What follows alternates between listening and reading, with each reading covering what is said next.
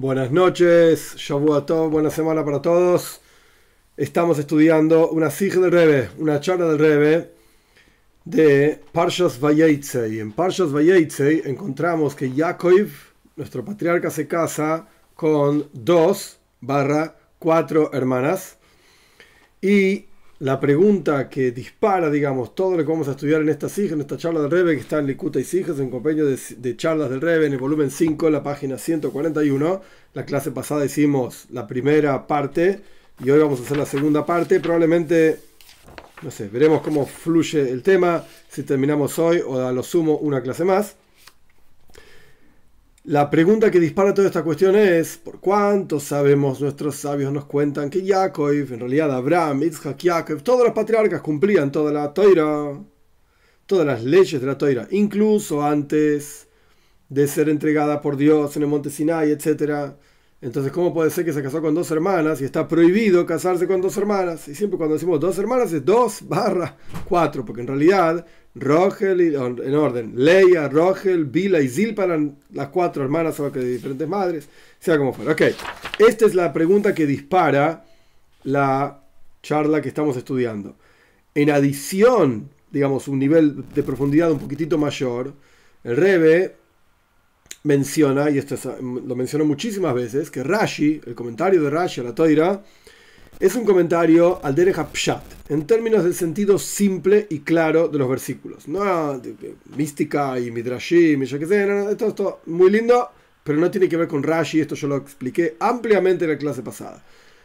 Y Rashi, sobre esta pregunta, no dice nada. No se, entre comillas, no se despierta un cuestionamiento sobre cómo puede ser que Jacob se casó con dos barra cuatro hermanas. ¿Qué pasó acá? ¿Por qué Rashi no dice nada? Muy bien. Esto es básicamente las preguntas que planteamos al comienzo de la charla. Dimos algunas respuestas la clase pasada, por ejemplo, Ramban, Nachmanides dice que esto de que los patriarcas cumplían toda la toira antes de que sea entregada era en Eretz Israel, en la tierra de Israel, fuera de Eretz Israel no. Pero el Rebe claramente dice que para Rashi esto no funciona, por un comentario de Rashi eh, al respecto de Lavan, al respecto de cuando eh, en Parshas Vaishlach, Parshas Vaishlach, cuando eh, Jacob se encuentra con Esav, le dice a Esav, yo cumplí todas las mitzvot en la casa de Labán. Y Labán estaba fuera de la tierra de Israel, en Harán, en lo que sería Siria. Ramban puede decir lo que quiera, pero no pega con el comentario de Rashi. Y ahora estamos estudiando, esto lo, aclaré clase, la clase pasada ampliamente también. Ahora estamos estudiando el comentario de Rashi, el mundo, digamos, en el que, de la mente de Rashi. ¿Por qué Rashi no dice nada sobre esta cuestión? Ok. En otros, otra respuesta es que dimos la clase pasada también, del Rebe, que en realidad Dios le dijo a Jacob que se case con dos hermanas, más allá de lo que Jacob haya asumido sobre sí mismo, es todo muy lindo, pero no encontramos en ningún lugar ni siquiera una alusión a esta respuesta. En el comentario de Rashi, por supuesto que no, pero en los versículos tampoco. Entonces no pega. Otra respuesta que dimos es, hay una regla, y estábamos en el medio de esto, por eso vamos en orden y ahora vamos a empezar con el texto. Hay una regla en la Toira muy interesante en el Talmud. Un no judío que se convierte al judaísmo es como un niño que nace. Por lo tanto, todas las leyes, digamos, que se le aplicaban y todas las definiciones que tenía antes de convertirse, no nos importan. Chao. Es como un niño nuevo nacido. Y cuando digo niño, niña, es todo lo mismo, ¿sí? hombres y mujeres, como siempre, insisto. No hay diferencia. Esta es una posible respuesta. De acuerdo a la opinión que dice, y esta era la discusión, digamos, estamos en, la mitad del capítulo 3. Yo no suelo cortar una explicación, una sige, una charla, lo que sea, en la mitad de un capítulo, pero se hizo largo la clase pasada, entonces estábamos en la mitad del capítulo 3 y nos queda una buena, más de la mitad del capítulo 3. En el capítulo 3 el Rebe trajo una discusión famosa que quizás en algún otro momento podemos sentarnos y estudiarla profundamente, pero nos llevaría unas cuantas clases, varias, largas clases, sobre si los patriarcas, Abraham, Isaac, Jacob, etc., hasta la entrega de la Toira, eran Bnei Noyach o no eran Bnei. ¿Salieron de la categoría de Bnei o no salieron? Y yo en la clase pasada di toda una explicación amplia y larga que no voy a repetir ahora sobre el concepto de jumbra y kula. Hoy vamos a hablar de esto también, Pero no voy a explicar todo lo que expliqué en la clase pasada. Bekitsu, el resumen, Jumbra es ser estricto sobre uno mismo, o ser estricto con algo. Uno es Mahmir, Jumbra es toda la misma palabra en hebreo, estricto, ese es el contenido. Y Kula es de Kal, simple, indulgente, permisivo. Jumbra, Kula, ok. Si los patriarcas, la discusión en, estos libros famosos, eh, quiero decir famosos, que no hay muchos que discutan esto, esta es la verdad, pero la discusión en estos libros, por eso se hicieron famosos estos libros en particular, entre otros temas también, es si los patriarcas eran Bnei Noyach o no. ¿Y en qué contexto? Si eran Bnei Noyach, lejumbra, para ser estrictos, o lecula, para ser permisivos también.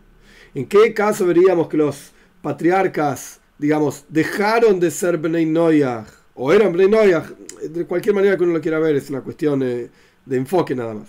Lecula, lejumbra, para ser permisivos, lecula, para ser estrictos, lejumbra, por ejemplo, si Rogel y Lea eran dos hermanas, y acá Jacob se casó con Rogel y Lea, entonces, si dejaron de ser Benay Noyas, que pasaron a ser, entre comillas, digo esto, y no me detengo en, la, en el tecnicismo de la palabra, dejemos eso de lado, eh, tonterías de lado, por, por favor. Si eran judíos, por, por llamarlo de alguna manera, si eran judíos incluso antes de la entrega de la toira, ¿cómo se casó Jacob con dos hermanas? Decimos, ah, ok, dejó de ser Ben Noyach, pero es lecula, es para ser permisivo. ¿Por cuánto Rogel y que esta la, idea de lo que estamos hablando y vamos a entrar más en detalle en esto? ¿Por cuánto Rogel decimos que se convirtieron? Un converso cuando se convierte es un niño que nace de vuelta. Y entonces acá Rogel ya no eran hermanas, eran como dos niñas recién nacidas. Ok, Jacob se casó con dos mujeres. Más allá de si hoy se puede o no, si las leyes de los países la permiten o no, no tiene nada que ver. El punto es que Jacob se casó con dos mujeres que no tienen nada que ver una con la otra, porque son niñas que recién nacieron. Entonces, estábamos en el medio de esta cuestión. Quizás... No, no vamos a hacer esto. El rey me estaba explicando, sí, va a leer todo de vuelta, pero no, no tiene sentido. Vamos a avanzar. El rey está explicando la clase pasada nos detuvimos bastante en esto de, de Jumbra y Kula, de ser estricto o de ser permisivo, explicando que no podemos decir esto de que un no judío que se convierte pasa a ser un niño que nace, etc., al derecha pshat, en el sentido literal de los versículos. Es importantísimo, y esto sí lo repito, a pesar de que lo dije claramente en la clase pasada, lo repito. Recomiendo, si no se acuerdan, ver la clase pasada de vuelta. Repito, el concepto que estamos estudiando ahora es pshat, sentido literal. No podemos introducir, digamos, inyectar ideas de Kabbalah, ideas del Midrash, ideas, alusiones y enseñanzas lindas y bonitas. Todo muy lindo con eso. Pero no estamos estudiando eso ahora. ¿No? Y uno tiene que ser consciente en bajo qué, por decirlo de alguna manera, axiomas está funcionando. Cuando uno estudia filosofía, cuando una persona, incluso en la ciencia moderna también, cuando uno hace un experimento o plantea una teoría sobre un tema o una explicación de un tema, uno tiene que saber cuáles son las definiciones en las cuales se está basando para explicar ese tema. En base a esas definiciones uno puede trabajar. Por ejemplo, un ejemplo sencillo, muy simple, de, de la escuela primaria, en el conjunto de números. Si una persona quiere hacer un ejercicio de conjuntos y dice, dado una serie de números naturales, ¿qué número hay entre el 1 y el 3? ¿Ok? Pará. Entre el 1 y el 3, técnicamente hablando, hay infinitos números. Para dar algunos ejemplos, 1,1, 1,2, 1, y podemos seguir así 1,11, 1,2, eternamente, infinitos números. Pero si nosotros definimos nuestro ejercicio en, los en el mundo de los números naturales, ah, para, no, entre el 1 y el 3 solamente está el 2. No hay otro número que el 2, entre el 1 y el 3. Números naturales. No existen las comas, no existen los decimales, no existen las fracciones, no existen. ¡Eh! Pará, este tipo no sabe nada de matemáticas, es un burro. No sabe que hay fracciones, un cuarto, un medio, un tercio, un octavo y un, infinitas fracciones. Nuestro ejercicio es en el mundo de los números naturales. No me importan las fracciones. Cuando trabajemos con los números reales, o ni me acuerdo cómo se llaman, ok, ahí hay fracciones y ahí se complica un poco el ejercicio. Pero en el mundo de naturales, entre el 1 y el 3, solamente está el 2. Acá estamos estudiando pshat, sentido literal. Punto. No hay cosas por encima del sentido literal, porque esto es lo que estamos estudiando. En el mundo de pshat, entonces, de vuelta, Jacob se casó con dos hermanas.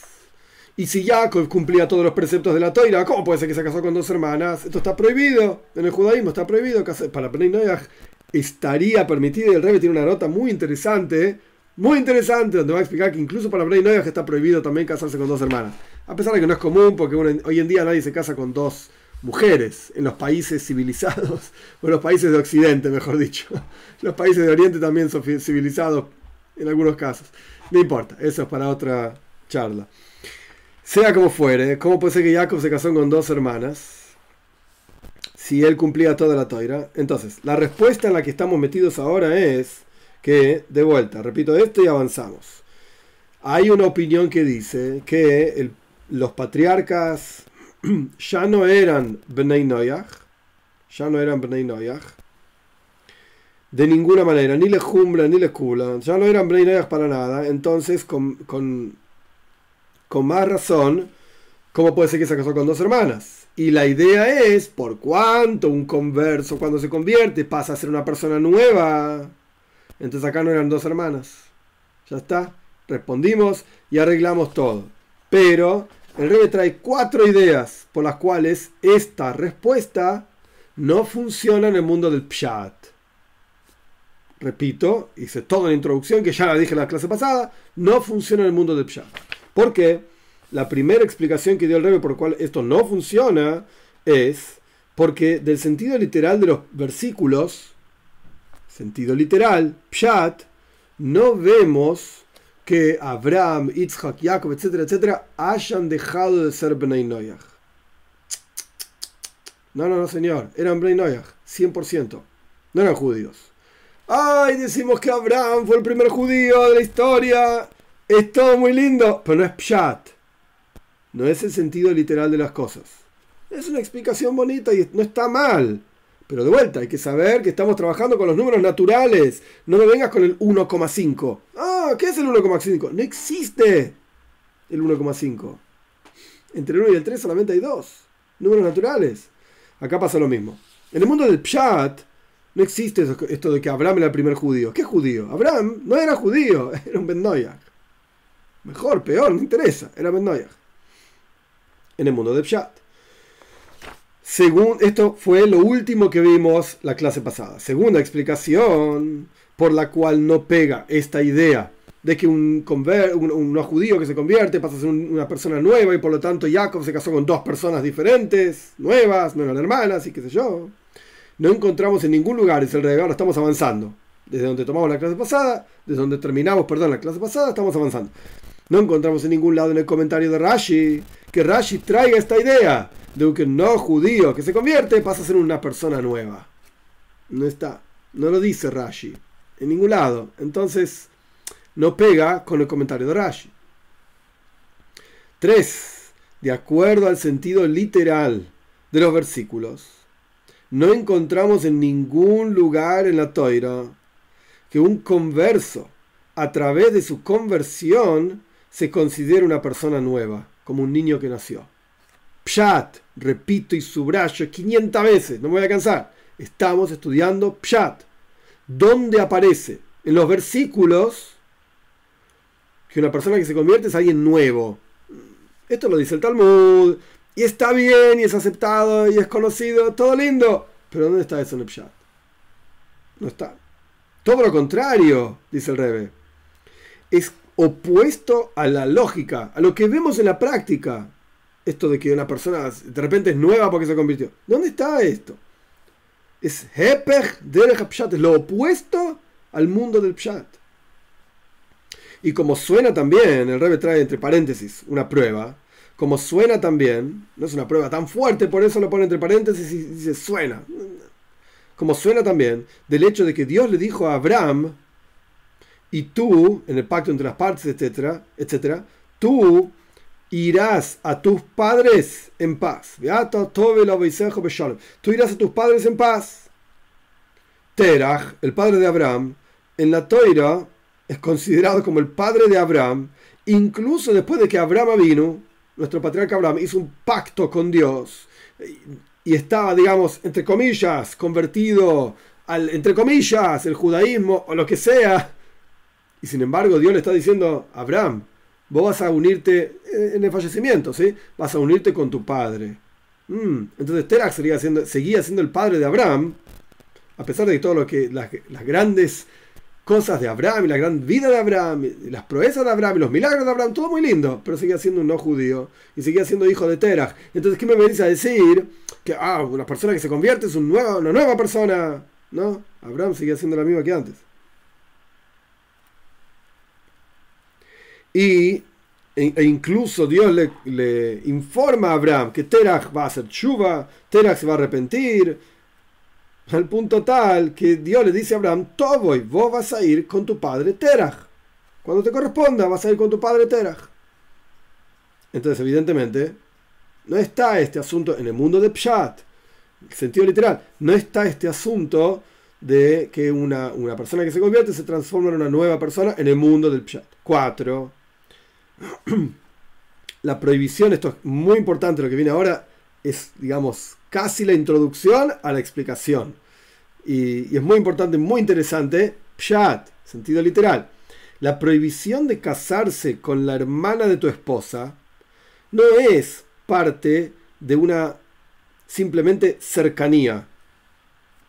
Está prohibido, esto está en de Mois, está clarísimo, está prohibido para los judíos casarse con la hermana, con la madre, porque hay una cercanía determinada más allá de que la ciencia haya encontrado que hay una cuestión genética, que puede haber malformaciones, etcétera, perfecto, ningún problema. Pero la toira vino mucho antes que lo que la ciencia descubrió, relativamente moderno, relativamente, hace unos cuantos años, pero no importa. La toira estuvo mucho antes. Y la toira prohíbe un casamiento con una persona de una cercanía muy profunda, como tu hermana, como tu madre. Y acá explica Rebe el hecho de está prohibido casarse con la hermana de tu esposa, acá no es solamente por una cercanía. Bueno, mira, te casaste con una mujer, que es tu esposa, y esta mujer tiene una hermana y como que está muy cerca, está ahí dando vueltas alrededor de tu vida y no que no te puedes casar con esa mujer. No es esto nada más, sino que acá hay un cuidado que la toira da para no intervenir en la relación de amor natural entre hermanas. Pshat, sentido literal. Vamos un poco a la mente, a la psicología de las personas. Vos te casas con una mujer.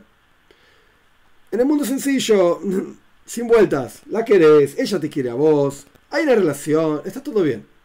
Ahora vas y te casas con otra mujer. No, no es la hermana, otra mujer.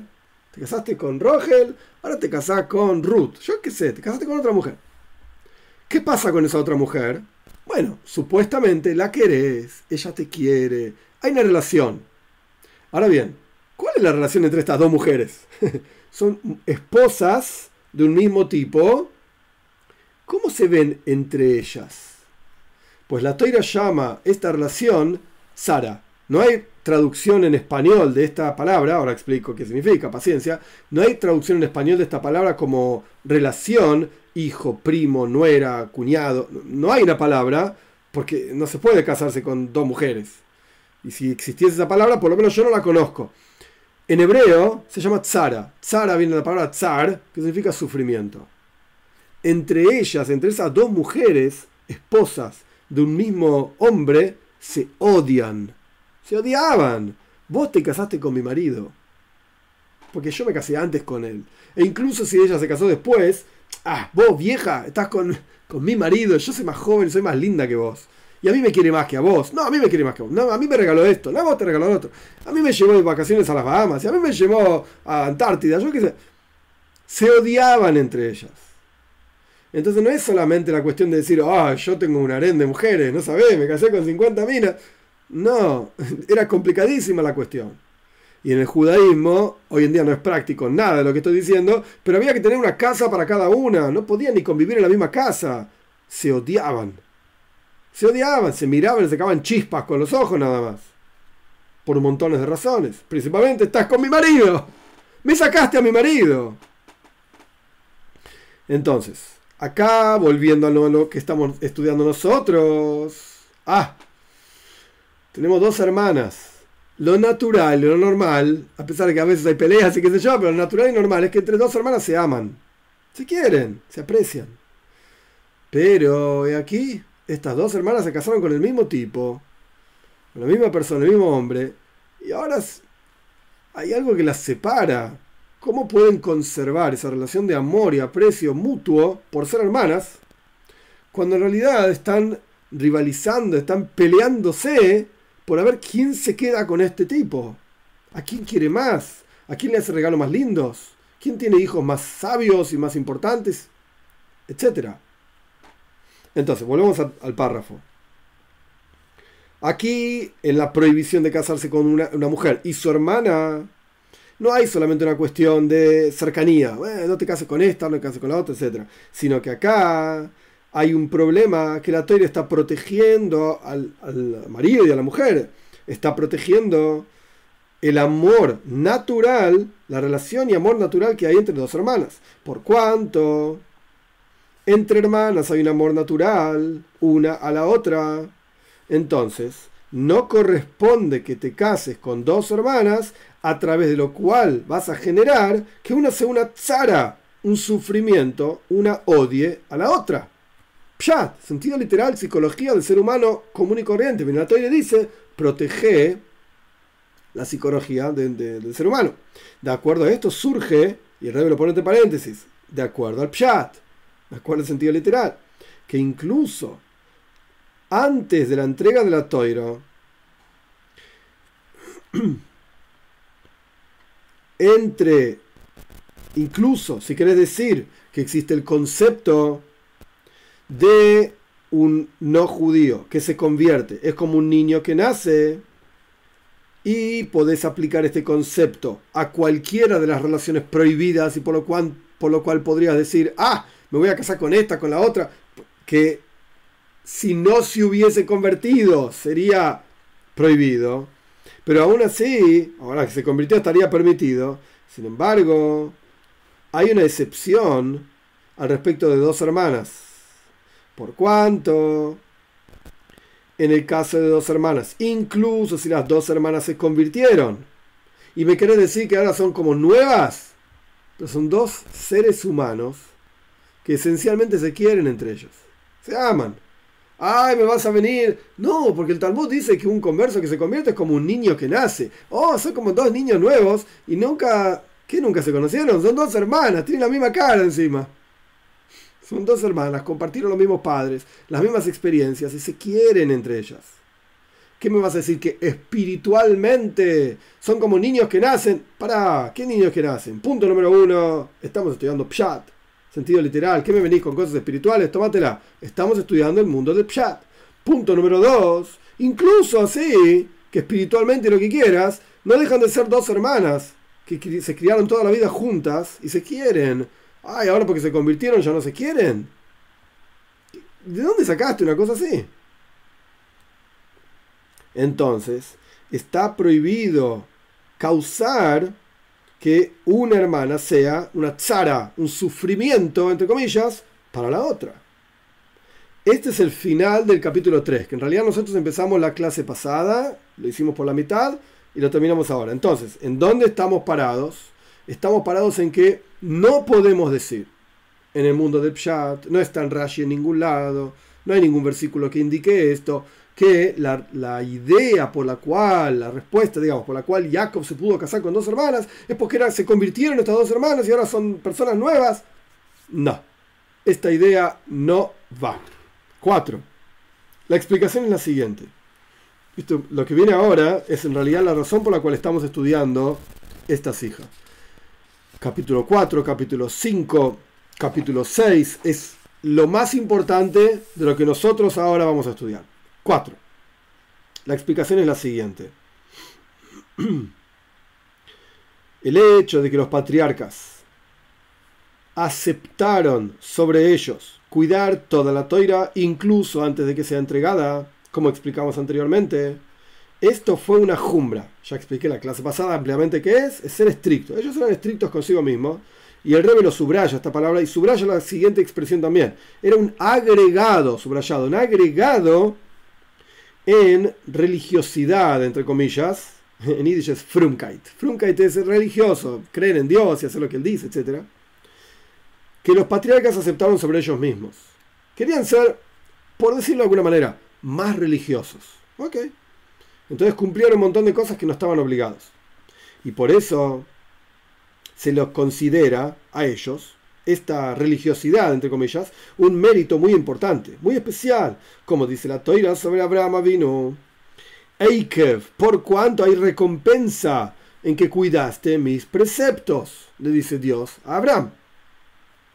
Y automáticamente se entiende que en el momento en la situación en la cual la observancia de una mitzvah particular, que en realidad los patriarcas no fueron obligados, mandados a hacer, es una contradicción a otra mitzvah que en realidad sí fueron obligados a hacer, que lo vamos a estudiar ampliamente, paciencia. Entonces, cuando vos aceptás sobre vos mismo ser estricto con algo, pero nadie te pidió que lo hagas, esto que vos aceptás sobre vos mismo no puede contradecir algo que estás obligado a hacer. Te dijeron que lo hagas.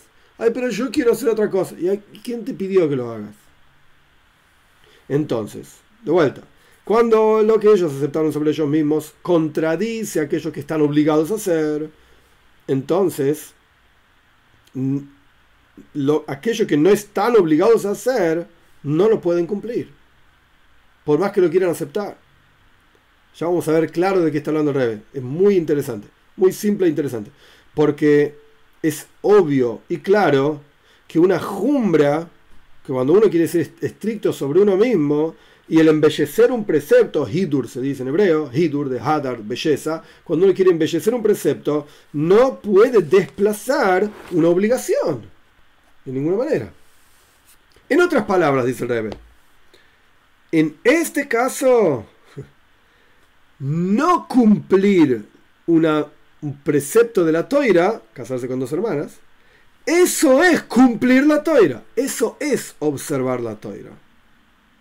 En las palabras literales del Rebe, la observancia de la toira consiste en no observar esa jumbra, ese ser estricto, y ese hidur, ese embellecimiento que uno quiere cumplir, porque en realidad está en contradicción con lo que la toira dice. Y esto es, en términos simples, pshat, de vuelta, la razón por la cual Abraham vino, perdón, no cumplió el precepto del bris. En Parshas Lech Dios le dice a Abraham vino al final de la Parsha, hacete la circuncisión, circuncidate. salta la misma pregunta que tenemos nosotros sobre nuestra Parsha, Vayesei.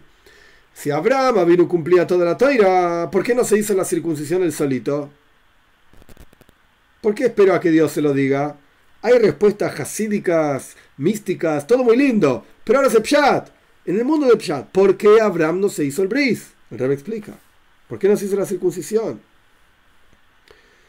Esta es la razón, este mismo concepto que estamos estudiando, ahora vamos a explicar, es la razón por la cual Abraham no se hizo la circuncisión antes de haber sido mandado, porque está aparentemente el no hacerse la circuncisión en contra de lo que Abraham mismo, lo que Dios alaba a Abraham mismo por cumplir los preceptos y guardar mi Torah. Sí, pero no se hizo la circuncisión.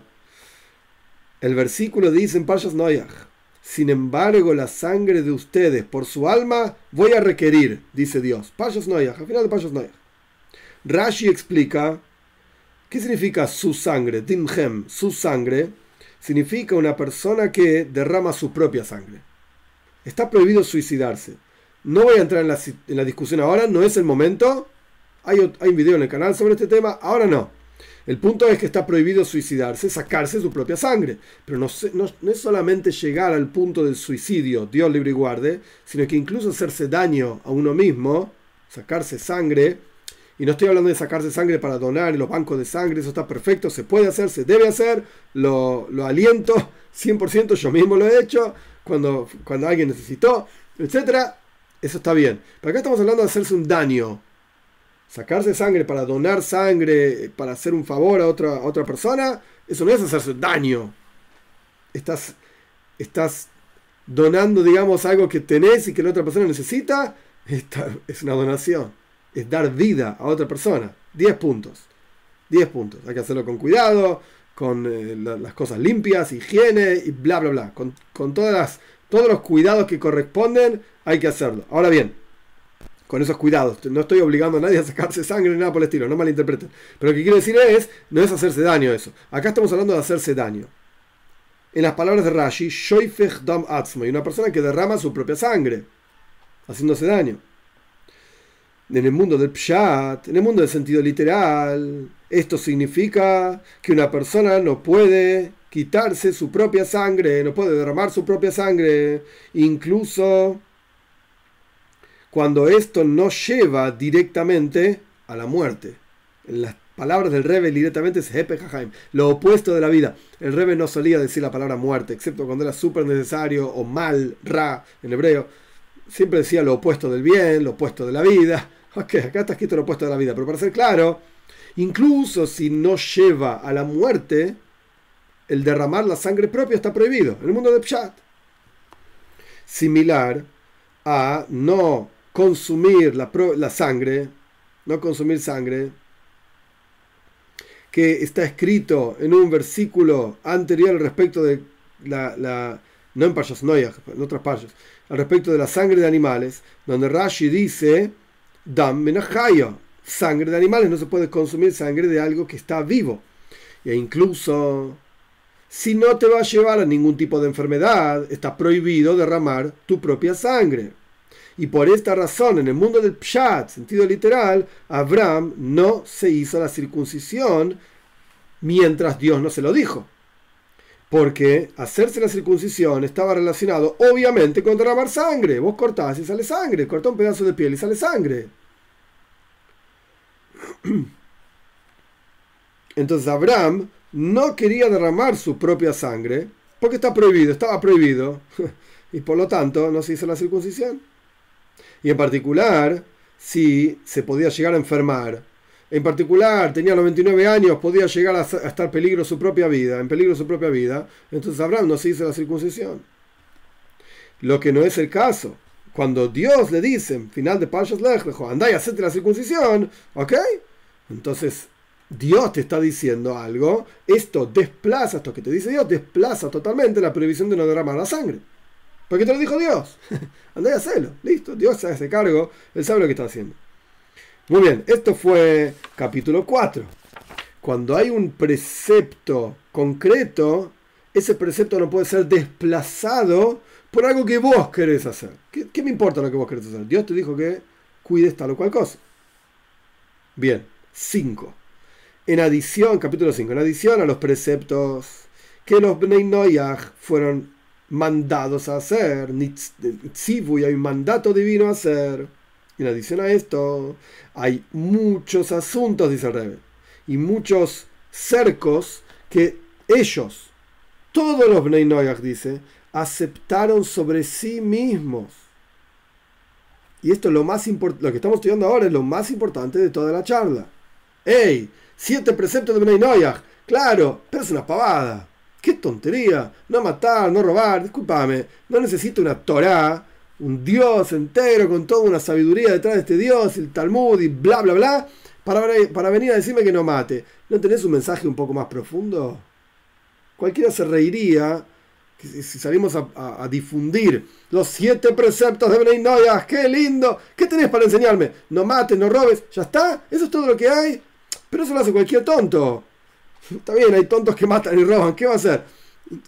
Que se arreglen con Dios, no sé. Y con la sociedad, con la justicia, etcétera, etcétera. Pero no hay un mensaje un poco más profundo. Es demasiado vacío, es demasiado chato, es demasiado simple. Esto es todo lo que la Torah tiene para enseñar a los no judíos. No, dice Rebe. No te confundas. Es verdad, el Talmud habla de siete preceptos en Sanedrin y está clarísimo y ya lo explicamos muchas veces, pero pará, hay mucho más, mucho más profundo. y ojalá los, los Bnei fuesen buenos Bnei con todas las de la ley, por así decir. No consiste solamente en no matar y no robar, y no estar con la mujer del otro, etc. No, no, no, no. Vamos a ver. De vuelta, en las palabras del Rebe, hay muchos asuntos y cercos que todos los Bnei aceptaron sobre sí mismos. Como Rashi mismo dice, por ejemplo, esto está en Parshas Vaishlach. Parshas Vaishlach es la Parsha en donde habla de la violación de Shem a Dina, la hija de Yaakov, la Parsha famosa, nosotros ya estudiamos esto también. Ahí Rashi dice que las naciones tomaron el cerco sobre sí mismos de no eh, cometer adulterio o violar, etcétera, etcétera, después de la historia del diluvio. No hagas sufrir a, las niñas, jovencitas, vírgenes, etcétera, etcétera. ¿Dónde está escrito que está prohibido? Decime en qué precepto de los siete preceptos de Bnei Noyach dice que no se puede violar a una mujer. Ok, si esa tipa está casada con otro, ok, eso es adulterio. ¿Y si no está casada con nadie? Oh, entonces para Bnei Noyach estaría permitido. Dios libre y guarde decir una cosa así. ¡Ah! ¿Qué estás diciendo? ¿Que ese es el mensaje de la Torah para todas las naciones? ¡Está loco! Ese no es el mensaje de la Torah. En este contexto, en este asunto en particular, el Rebbe trae un Rashi. Rashi lo dice claramente. Todas las naciones tomaron sobre sí mismos a partir del diluvio no hacer sufrir a otras mujeres, violándolas, etcétera, etcétera. Estén casadas o no estén casadas. Y esto significa que ellos, los Bnei se auto cercaron, en el buen sentido, de este tipo de relaciones, a pesar de que no fueron mandados a no hacerlas. Porque no están en los siete preceptos de Bnei Y con esto vamos a explicar también, no terminamos, falta un montón, paciencia, pero estamos construyendo una idea. Con esto vamos a, explicar también lo que Rashi dice en otro lugar, al final de Pashas Noyach, al respecto de Abraham. que nadie venga a decir y que no sea famoso, porque eh, en realidad vale, vale la aclaración antes, el, el no lo trae acá. Al final de Payas Noyach aparece la muerte de Terach. La muerte de Terach. Pero en realidad Terach no se murió, cronológicamente hablando, al final de Payas Noyach, por llamarlo de alguna manera. Terach muere mucho después. Pero ¿por qué aparece la muerte de Terach antes de Payas Lech, donde Dios se le aparece a Abraham y le dice andate de tu tierra y qué sé yo, qué sé cuánto? Terach estaba vivo todavía. Si uno lee los versículos, parece como que Terach se muere y Dios le dice a Abraham, eh, andate de, la casa de tu padre. Igual, igual estaba muerto mi padre, así que ¿qué diferencia hay? No, la realidad es que no estaba muerto Terach. Y sin embargo Dios le dice, andate, déjalo ahí a Terach. Epa, lo dejaste a tu papá solo, viejo, y te vas a, seguirlo a Dios. ¿Qué clase de hijo sos? No estaba bueno lo que estás haciendo. Entonces, ¿por qué aparece la muerte de Terach al final de Parshas Noyach cuando en realidad Terach todavía estaba vivo y Dios le dice a Abraham que se vaya de su casa, Rashi explica. Que nadie venga a decir, que no sea famoso el hecho de que Abraham se fue y todo el mundo diga que Abraham no cumplió respeto a su padre. Lo dejó solito, viejo, y que se arregle solo el pobre viejo, igual es un idólatra, yo me voy. ¿Sí? Qué buen hijo que sos, ¿eh? Por eso la teoría dice, bueno, Terach se murió. ¿Qué significa que se murió? Era un malvado, yo qué sé, se murió. Pero aún así, ¿qué vemos de este Rashi? Que evidentemente Abraham le debía respeto a su padre. ¡Eh, pero Terach es un idólatra, un viejo que se muera! No. Por eso la Toira dice, Terach se murió, después Abraham se va de la casa, pero no se había muerto. Para que nadie diga que Abraham no respetó a su padre. A pesar de que no encontramos que Benay Noyach hayan sido mandados a respetar a sus padres. Entonces uno podría decir, pará, siete preceptos de Benay Noyach ¡Uy, qué mensaje tonto! Podés escupirle a tu papá en la cara, podés pegar un cachetazo a tu mamá. No estás transgrediendo ninguno de los siete preceptos de Benay Noyach. Qué lindo mensaje que tiene la Torá para los no judíos. No, no es así. De ninguna manera. Es tonto el que piensa así. De ninguna manera. A pesar de que el respeto a padre y madre, nuestros sabios nos cuentan que Dios se lo dijo al pueblo de Israel en Mara, antes de la entrega de la Torah, después de la salida de Egipto, antes de la entrega de la Torah. Dios se lo dijo al pueblo de Israel en Mara, sin embargo, por cuanto el respeto al padre, acá el texto dice literalmente padre, yo agregaría madre, porque está hablando de la historia de Abraham. Entonces Abraham con su padre, la madre de Abraham no aparece ahí dando vueltas en la historia. Por cuanto el respeto al padre fue de los asuntos y comportamientos buenos que todos los seres humanos aceptaron sobre sí mismos, para que nadie diga que Abraham no lo cumplió, entonces la historia dice que Terach se murió. ¿Ok? Pero evidentemente, Benay también le debe respeto a padre y madre. Ay, ¿dónde están los siete preceptos de Benay No, no está, no entendés. Es mucho más profundo el mensaje, mucho más amplio de lo que superficialmente parece. Más aún, dice el rey. Estos asuntos sobre los cuales no hay un mandato específico en la Toira y solamente los Bnei Noyach en el texto de Rashi, Gidru Atzman, se autocercaron y dijeron vamos a cumplir esto, vamos a cumplir lo otro, etc. Estos asuntos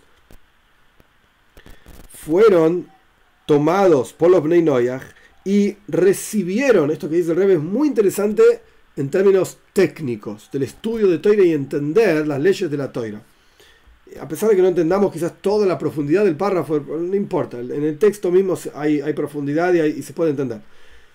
Estos asuntos que los Bnei aceptaron sobre sí mismos y no fueron mandados por Dios a hacer, no es parte de los siete preceptos de Bnei que están, digamos, entre comillas, claros en el Talmud, etc. Estos otros asuntos que ellos aceptaron sobre sí mismos, ellos recibieron la fuerza de las leyes de Toira y la, fuerza de las leyes de Bnei Son parte de las leyes no es solamente, ay, mira, lo aceptaron, tengo ganas, sí, no tengo ganas, no. A mí me gusta pegarle cachetazos a mi mamá. Entonces, ¿sabes qué? Yo soy Bnei y no acepté esta idea de, lo, de, respetar a los padres y le pego todos los días un cachetazo a mi mamá. No. Esto es parte de las leyes de Bnei Noyaj. Tenés prohibido hacerlo. Por la toira, din, una ley en la toira, tenés prohibido hacerlo. Ahí donde está escrito, no, no está escrito, pero no entendés. En el momento en que todo un pueblo, acá son todos los pueblos encima, el rey subraya varias veces, todos los Bnei aceptan una ley sobre sí mismos, esto se transforma en la ley de la toira. Y la persona que transgrede estas leyes es castigado porque transgredió estas leyes o castigado en manos del cielo por el, por el Em, tribunal celestial o castigado en manos del ser humano mismo. Y el Rebbe trae en una nota el ejemplo de Shechem. Cuando Shechem viola a Dina, Shechem termina asesinado. Ok, después podemos discutir, y hay otras hijas que discuten esto, ya lo estudiamos, sobre qué pasó con todas las personas de Shechem, porque ellos murieron también, los hijos de Jacob lo mataron. Ok, es otra cuestión. El punto es que Shechem recibió pena de muerte por, por manos de hombres, por lo que hizo. Ahí, ¿dónde dice entre los siete preceptos de Benay que no se puede violar chicas? De vuelta. Ok, la esposa del otro, eh, ahí está escrito que no se puede estar con la esposa de otro. Y esta era una niña, no, estaba casada con nadie. Entonces ahora salen todos los Benay en la calle a violar mujeres. En total no están los siete preceptos de Benay ¿Qué está diciendo? ¿No es así? Y vemos en, el, en el caso de Baishlach, caso de Shem, fue castigado, literalmente. El acá no trae. Hmm, hay, hay, varios casos. El acá trae una nota que significa ser castigado por manos del cielo. Acá dice que Jacob fue castigado porque no respetó a su padre, Itzhak, y a su madre, padre y madre, acá sí dice madre literalmente, a pesar de que no fue mandado. Jacob estuvo en la casa de Labán 22 años y no cuidó a su padre Itzhak, que ya estaba ciego, a su madre, Rivka, etc., durante esos 22 años, y Jacob fue castigado por eso. Le quitaron a su hijo Yosef 22 años. ¿Sí? ¿Y dónde dicen los siete preceptos de que, no, que tienen que respetar a padre y madre? No está en ningún lado. Eir y Oinon, hijos de Yehuda, que el lo trae, fueron castigados por eyacular en vano. No querían dejar embarazada a Tamar. ¿Y dónde dicen los preceptos de Benay Noyaj? No está. Pero Torah lo dice claramente. Ok, seguimos. De acá se entiende en términos simples, pashtus, pshat, que si la observancia de una mitzvah particular, que los patriarcas aceptaron sobre el rey, aceptaron sobre ellos mismos, no fueron mandados, aceptaron sobre ellos mismos. si esa observancia está en contra de alguna definición, algún gedr, alguna, algún cerco, que es algo positivo, que subraya Rebe, todos los Bnei Noyach aceptaron sobre ellos mismos. Y acá, de vuelta, ¿qué eran los patriarcas? Bnei Noyach. Ellos aceptaron todos los Bnei Noyach sobre sí mismos una, un determinado comportamiento, ya vamos a ver cuál es, en nuestro caso de las dos hermanas. Aceptaron un determinado comportamiento. Y acá, todo el mundo hace esto, pero yo soy estricto conmigo mismo, dice Abraham, en este caso Jacob. Y yo eh, me cumplo las leyes de los judíos. Que van a tener los judíos. ¿Cómo las tenían? No sé, no me interesa. Yo cumplo todas las leyes. Sí, pero pará. Todos los seres humanos están en contra de este comportamiento que vos estás cumpliendo acá. Porque vos querés cumplir tu comportamiento y querés ser estricto, jumbra sobre vos mismo y cumplir los preceptos que no fueron entregados todavía, etcétera, etcétera. Por eso vas a ir en contra de lo que todo el mundo, todos los Bnei aceptaron.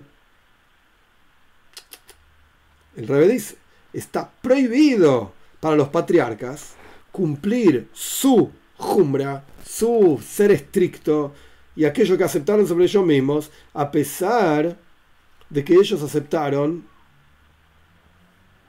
eh, perdón, por cuánto, por cuánto, traduje mal, por cuánto todos los asuntos que ellos, aceptaron sobre sí mismos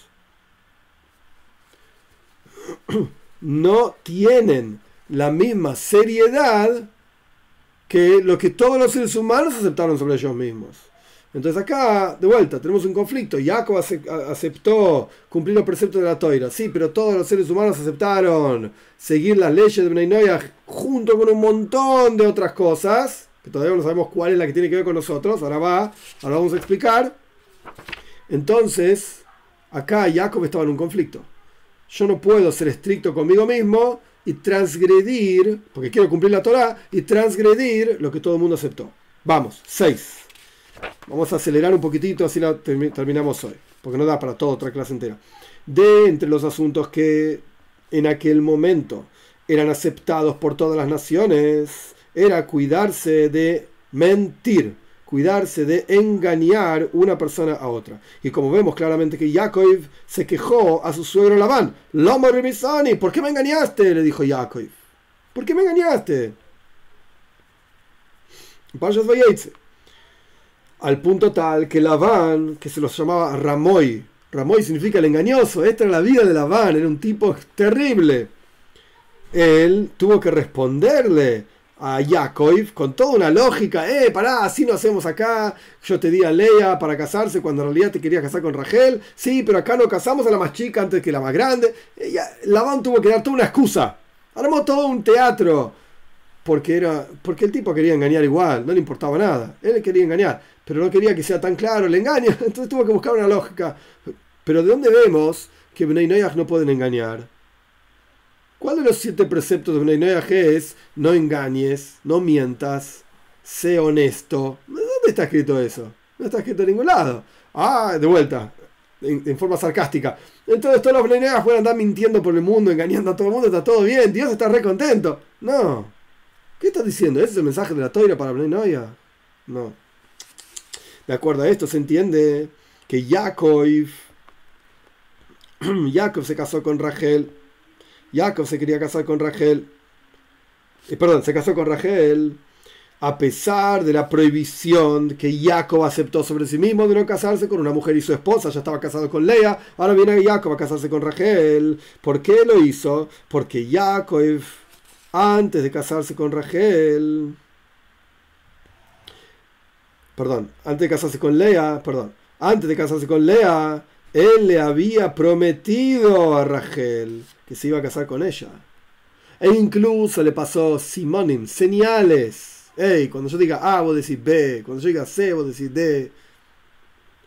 Y si Jacob no cumplía con su palabra, de, casarse con Rachel, a pesar de que yo estaba casado con Lea, y es la hermana. Pero si Jacob no cumplía con su palabra, entonces era una persona engañosa.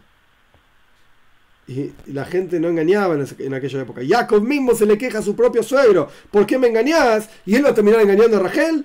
Uy, mira, yo me casé con Leia. Yo soy muy estricto conmigo mismo y por lo tanto no me voy a casar con dos hermanas.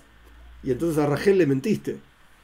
Entonces a Rachel le prometiste algo que no vas a cumplir. Sos deshonesto.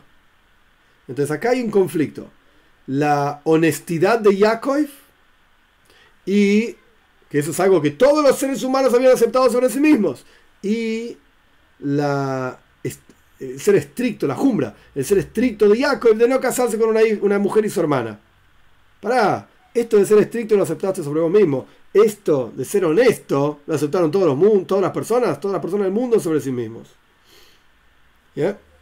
Y en particular, dice el Rebe, que como resultado de toda esta cuestión, había una preocupación acá de que eh, caiga Rachel con Eisaf. Porque si Lea ya estaba casada con Yaakov, entonces Rachel se iba a casar con Eisaf. Esto es algo más largo.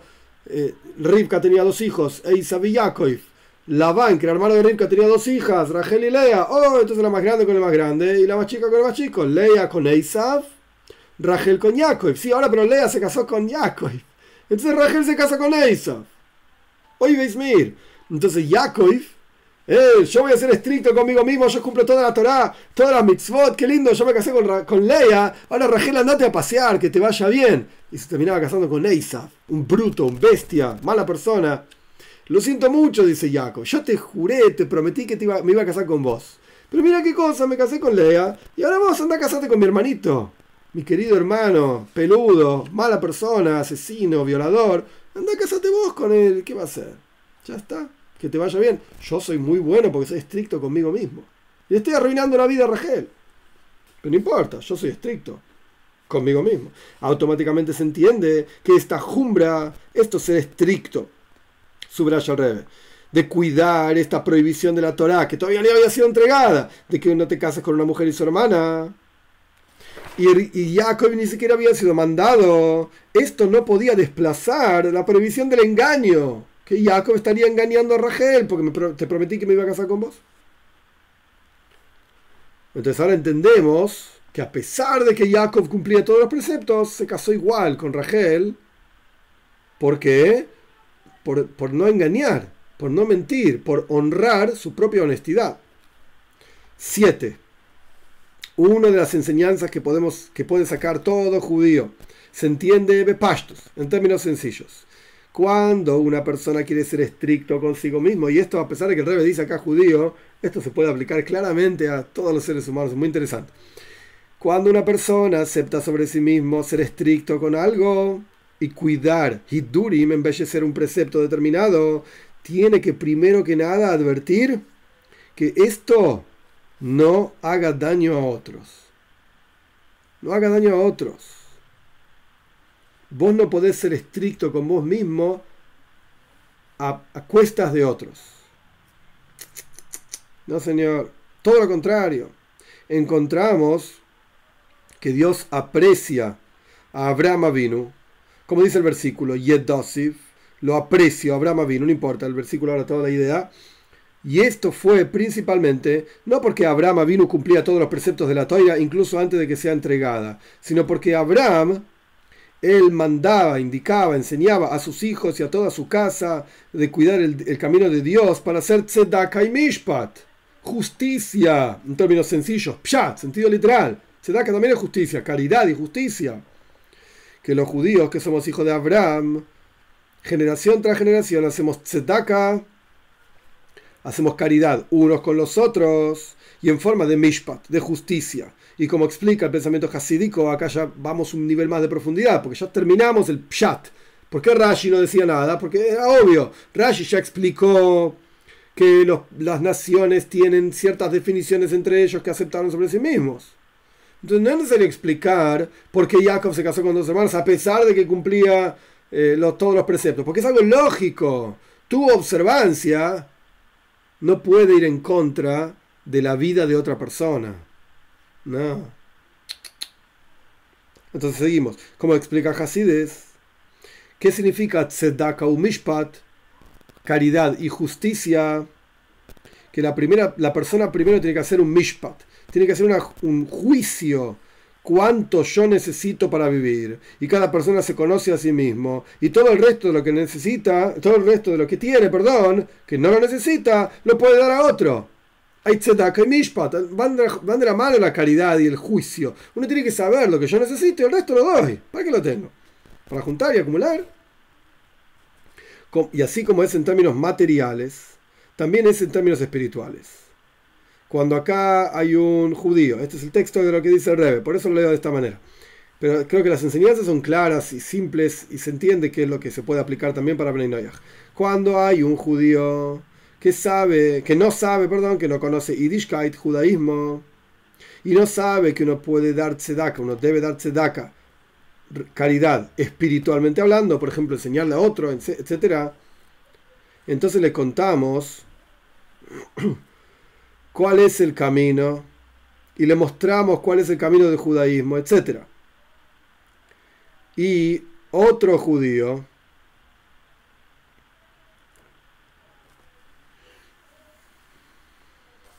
no tiene, por así decir, derecho de quejarse y decir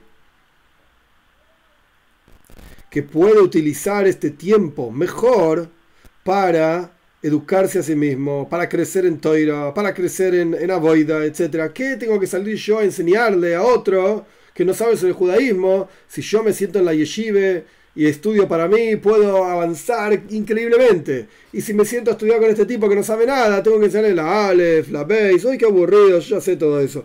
¿Qué tengo que perder el tiempo? No me hinches. Entonces le decimos a esta persona que tiene que hacer tzedaka, tiene que hacer caridad. Y no estamos hablando de caridad en dinero, tiene que hacer caridad con su tiempo. Y tiene que hacer un mishpat, un juicio con su propio tiempo. ¿En qué, dice el Rebe, sos más importante y más lindo, por así decir, perdón, que el otro?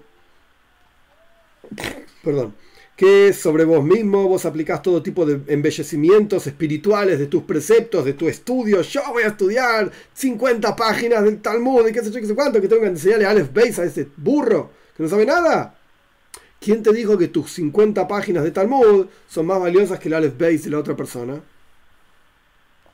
¿Por qué vos vas a crecer y avanzar en tu propio estudio a costas del otro? Que, tiene, que necesita cosas fundamentales. El otro no sabe nada del judaísmo. Y vos querés avanzar en 50 páginas más del Talmud, ya estás re avanzado. ¿Por qué tu avance y tu crecimiento es a costas de que el otro va a quedar siendo un burro porque no sabe, nadie le enseñó lo que sea, las circunstancias de su vida? ¿Por qué el otro tiene que perder? Porque vos querés ganar en hidurim, en mejoramiento. No, dice el Rebbe, de ninguna manera. 8. Último capítulo en esta, en esta parsha, parsha se cuenta, se relata sobre la avoida, sobre el trabajo de Yaakov que hizo con los palos. Yaakov multiplica el ganado de Labán con unos palos que los talla, etc. Pueden leer la historia en la parsha, parsha Esta avoida fue similar, dice el Zoyar, esto tiene que ver con mitzvahs y cabales, yo qué sé, lo estudiamos así como está para terminar, falta muy poquitito para terminarlo. Eh, este trabajo fue el trabajo de los tfilin. Jacob con esos palos cumplió la mitzvah de tfilin. Tfilin son las filacterias que se ponen en el brazo, en la cabeza, unas cajitas negras, etc. Acá es el lugar adecuado, dice el Rebe, para alentar y despertar a las personas de fortalecerse en la campaña de tfilin. Los Hasidim en Chabad salimos a, a las calles, por así decir, a compartir los preceptos con los judíos y les, enseñamos y les compartimos el precepto de Tfilin, entre otras campañas, había 10 campañas específicas del Rebe, una de ellas era la campaña de Tfilin. Acá es el lugar para aumentar en esto. Paréntesis, esta charla el Rebe la dijo en 1968, que fue muy poco tiempo después de la guerra de los seis días en la tierra de Israel, en el 66, y el Rebe salió antes de la guerra de los seis días a fortalecer al pueblo de Israel con la mitzvah, con el precepto de Tfilin. Y eh, hay varias, muchísimas cuestiones al respecto de esto. quiero hacer resumido y rápido porque esto no tiene que ver directamente con nosotros ahora con lo que estamos estudiando, pero lo quiero leer para terminar, digamos, el texto, faltan dos párrafos nada más. Y, esto de paréntesis era para explicar por qué el Rebe continúa hablando de esta cuestión de los tefilín. Entonces, ahora es el lugar para fortalecerse con esta campaña de tefilín, para que cada persona haga todo tipo de esfuerzos que puede, para que otro judío y otro judío se coloquen los tefilín, y en particular en la situación actual, en los 68, que no solamente los tefilín son una tzedaka, una caridad espiritual, sino que también es una caridad material, porque cualquier agregado en el colocado, en ponerse tefilín, va a agregar en que los otros pueblos de la tierra teman del pueblo de Israel. Como está escrito, Yoru, Mimeco, van a temer de ti. Cuando vean el nombre de Dios sobre ti, van a temer de ti. Y esto está hablando de la guerra de los seis días y la situación política, social en la tierra de Israel en aquel momento, 66, 67, 68, etc. Que los, los pueblos árabes alrededor de, la tierra de Israel teman de la tierra de Israel, etcétera, etcétera. A eso, a eso está haciendo referencia el rey. Entonces, cuanto más se agregue en la mitzvah en el precepto de Tefilín, tanto más se va a agregar en el temor que los otros pueblos van a tener alrededor del pueblo de Israel. Y esto va a generar, como dice la Torah también, Parshas Vallejí, al final de Breishis, eh, esto, no, esto debe ser Parshas al final de la Torah, Katkoit, que van a poder eh, cortar, digamos, la traducción literal, cortar brazo con la cabeza, o sea, ser victoriosos en la guerra. Esto está hablando con el mérito, por el mérito de colocarse tefilín, y esto va a generar temor en los que odian al pueblo de Israel y va a generar que el pueblo de Israel pueda ser victorioso en sus batallas. Y esto es también una preparación para la venida de Mashiach, nuestro justo Mashiach, que después de su venida y a través de su venida va a ser el final del exilio y después como dice el Rambam y aclara, valga la redundancia, la redundancia claramente, va a comenzar realmente la Geule, la redención. Esto también es un asunto profundo y largo que el Rey habló. Las victorias militares en la tierra de Israel no son el comienzo de la redención del pueblo de Israel. Pero no voy a entrar en los detalles ahora. Esto el Rey lo está diciendo y lo, lo aclaró montones de veces que solamente después de la venida de Moshiach, ahí es realmente la redención verdadera y plena, y realmente después de esto va a ser la reunión del pueblo de Israel en la tierra de Israel, rápido en nuestros días, literalmente.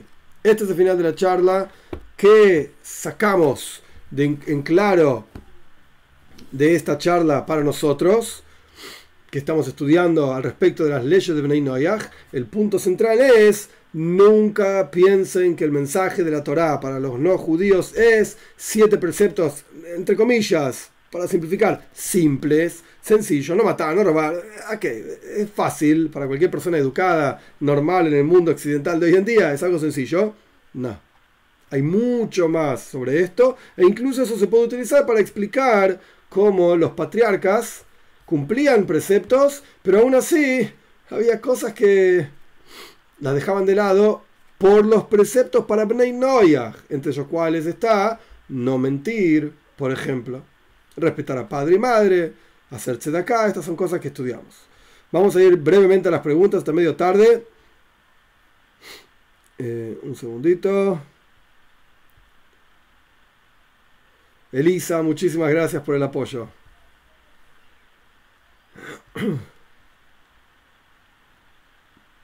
Código 7, desde Pilar pregunta, ¿cuenta como se da a donar sangre? La pregunta es buena. Yo diría que sí. Yo diría que sí. Emanuel Riz, ¿está permitido, ¿están permitidos los deportes de contacto como boxeo o karate en donde a veces les sale sangre durante las competiciones? Interesante la pregunta, Emanuel.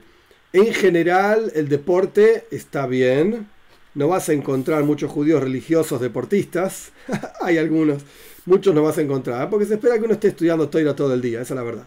Pero no está prohibido el deporte. El Rambam dice, y el Rebbe lo citaba muchísimas veces, el hecho de que el cuerpo, el Rambam dice esto en las leyes de eh, comportamientos. En el, libro de Mala, el libro de conocimientos, del Mishneh Torah, en el primer libro, el Rambam dice que el hecho de que el cuerpo esté sano es parte del servicio a Dios. Hay que estar sano, hay que comer sano, hay que cuidar el cuerpo y los deportes en general es parte del cuidado del cuerpo. Ahora, estos deportes de contacto, no tanto por el contacto propiamente dicho, sino deportes que son violentos. El fútbol también es un deporte de contacto porque en la práctica, nada, uno le pega al otro, va, viene, qué sé yo, se roza con el otro. También hay contacto, pero la esencia del deporte, por ejemplo el fútbol, no es golpear al otro. Ocurre y a veces hay cosas terribles también. Pero no es la esencia del deporte, es alguno que es un bestia y le, le tira una plancha al otro, qué sé yo, le tira un cabezazo al otro. Pero la esencia del deporte no es pegar. En el caso del boxeo, la esencia del deporte es pegarle al otro bajarlo al otro, el karate también, etc. Entonces, yo no, no, me animaría a decir está prohibido. No, no, iría tan lejos, pero 100% no alentado. No es un clásico deporte para un judío o para Bnei Noyag.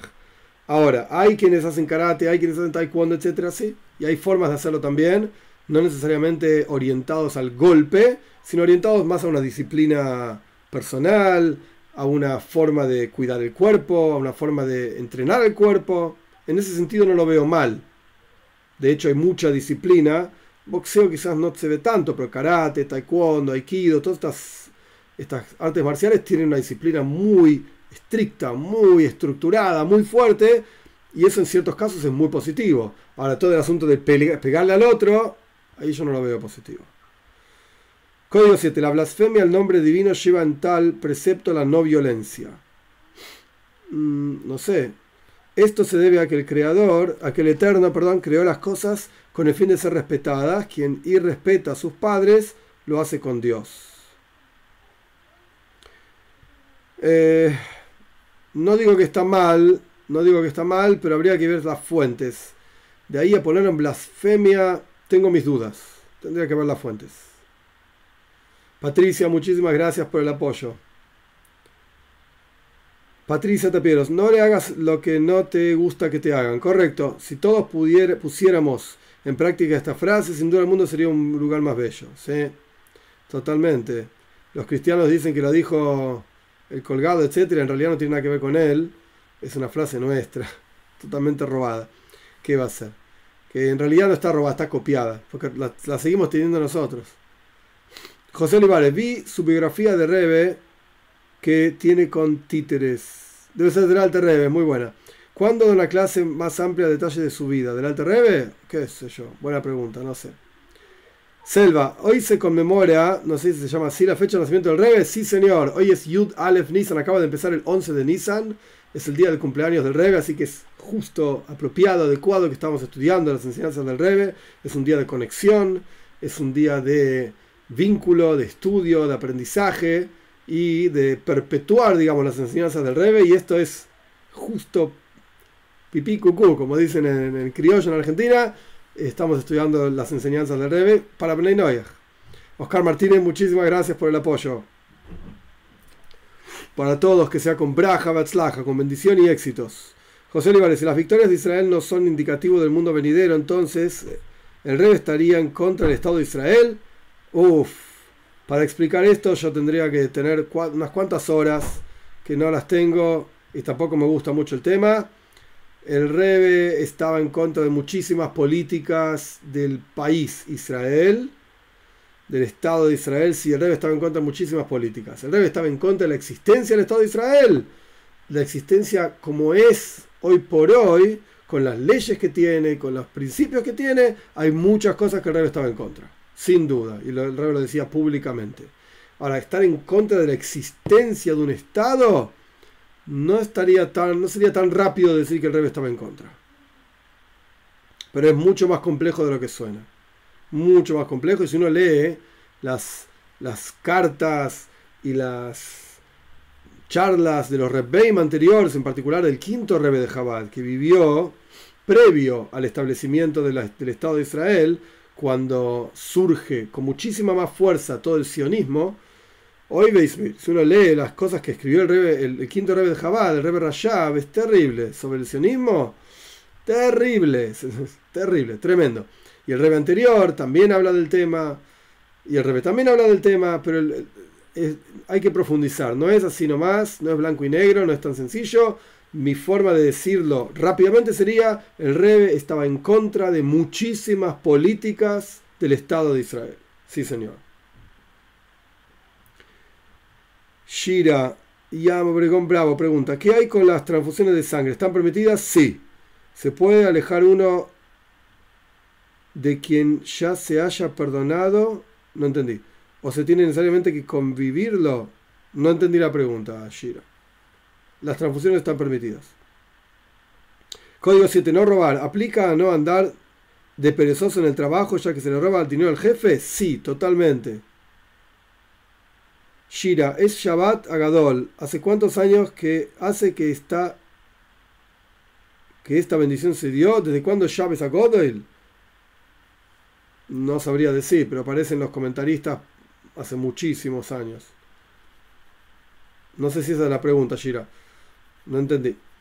No, sea como fuere, ya terminó Llaves y ahora estamos en el 11 de Nissan y que a través del estudio de las enseñanzas del Rebe y a través del conocimiento de sus discursos, de sus charlas, de su vida, etcétera, podamos realmente conectarnos al Rebe, que el Rebe es el Moishe Rabbeinu de nuestra generación, esto lo dice el Zayar, de Moishe hay una expansión, una expresión de Moishe, de Moishe Rabbeinu en cada generación, y en esta generación, sin ningún lugar a dudas, y esta es mi humilde opinión como Hosit, como seguidor de mi Rebe, sin lugar a dudas, el Rebe es el Moishe Rabbeinu de nuestra generación, a través de estudiar sus enseñanzas, sus ideas, etc., nos conectamos a él, nos vinculamos a él, y a través de conectarnos a él, somos elevados para acercarnos con muchísima más fuerza a Dios. El Rebe nos muestra cuál es el camino para conectarnos con Dios. El Rebe no se pone entre Dios y nosotros. Dios libre y guarda es una cosa cristiana totalmente treif, totalmente no kosher, sino que el Rebbe nos muestra cuál es nuestro propio potencial, cuál es nuestra capacidad y posibilidad de conectarnos con Dios. Así que, gracias a Dios, estamos en el comienzo del 11 de Nisan estudiando sobre el Rebbe. Que sigamos haciéndolo por mucho tiempo más. Gente, Shavua buena semana. Dios mediante, seguimos el sábado a la noche que viene. Nos vemos.